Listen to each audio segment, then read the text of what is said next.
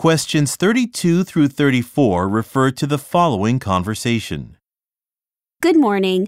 I was shopping at your store this morning and I think I may have left my credit card at your checkout counter.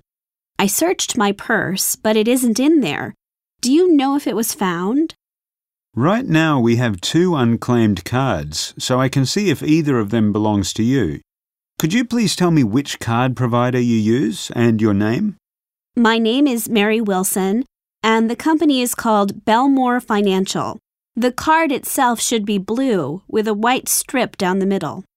I'm sorry, but it looks like we don't have it. However, why don't you give me your phone number? If we find it, I'll contact you.